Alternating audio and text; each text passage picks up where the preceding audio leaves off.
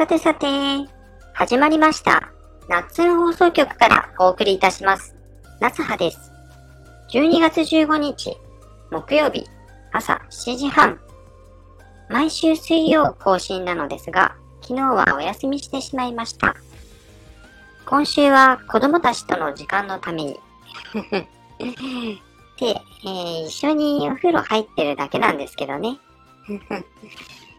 えー自撮りする時間がなくて、うんまあ、ストックからの写真が続いてるんですけど、で、ストックがね、どんだけあるんだ、みたいな。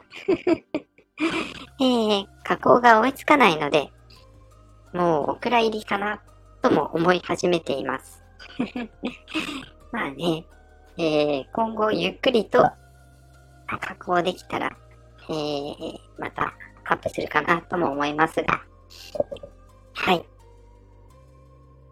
そんなこんなね、プレミアムフライデーからの届いたものを、この収録の後に来ちゃおうかなとも考えてます。うん。撮ったら多分嬉しくて即投稿しちゃいます。うん。もう見ていただけたかな？なんで。はい。えー、天気もね、猛烈に冬の風が吹いています。今は、えー、雪がものすごいことになっているのか、うん、そ、それともそんなにってなっているのか、どうなんでしょう。まあ、この収録をしているときは、えー、風がとにかくすごくて、うん、この風の音が入るんじゃないかなっていうぐらい、えー、ビュービューと吹いています。まあね、えー、去年も、えー、記録的豪雪とか、えー、っていう地域もあったとは思いますが、そうならなきゃいいなって思ってます。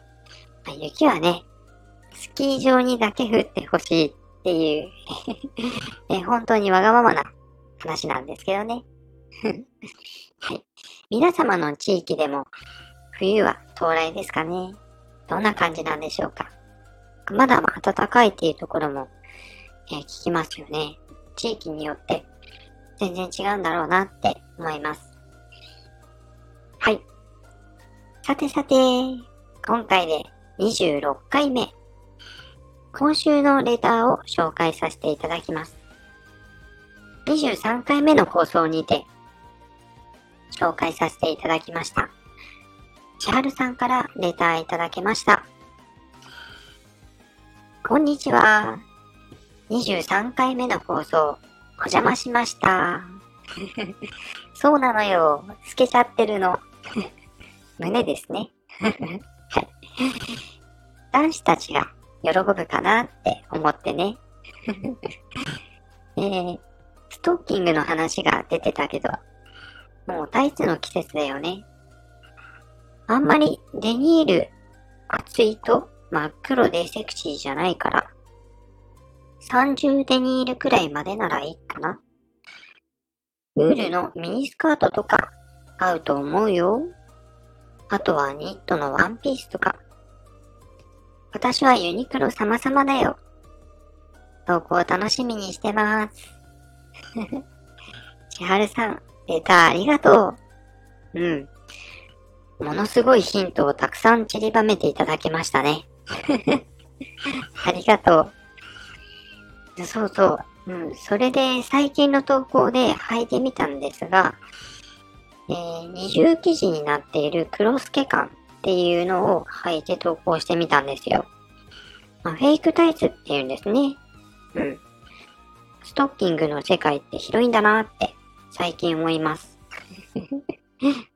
最初、100均のストッキングでベージュと黒を試したんですが、もう履いた瞬間にビリビリって やってしまったんですよね。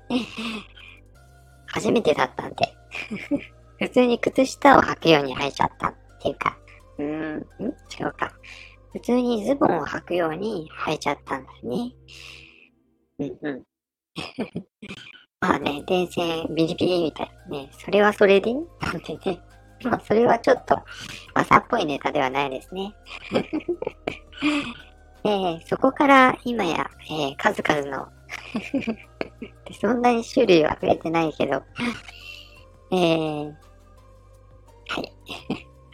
まだまだ投稿を出せてないものがありますので、お楽しみに。なんて。えー、ほんと加工が追いついてません。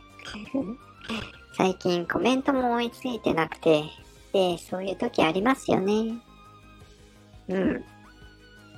ウールのミニスカートか。うーん、そのヒントはありがたいね。うん。古着屋さんに走っちゃおうかな。なんて。ユニクロもね、最近はレジがセルフだからいいですよね。気兼ねなくスカートは買えるかもしれない。なんて言ってると服が増えそうで、やばいやばい。ねえ、置き場所がないからね。うん。いつも車に置いてるって感じかな？ユニクロね。ええ実は私は元スタッフです。ここで暴露してるっていうね。チカルさん、ご利用ありがとうございます。なんてね。はい。えー、それでは、タイトルコール。よし。夏葉の友達の友達は、みな友達だ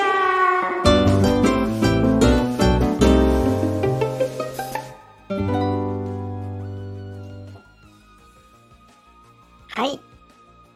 というわけで、今回は前回の放送、泉ちゃんからのご紹介。ここで、泉ちゃんから素敵な紹介文をいただきましたよ。読ませていただきます。うんうん。わーい。ヘルリンに紹介された。お母さん、聞いてる？なわけないか。なんか、ほんと笑っていいともに呼ばれた気持ちになるよね。さてさて、私の紹介するお友達は、オリリンこと滝ゴリエちゃんだよ。オリリンのキャッチコピーのボブと笑顔とオフショルでできている。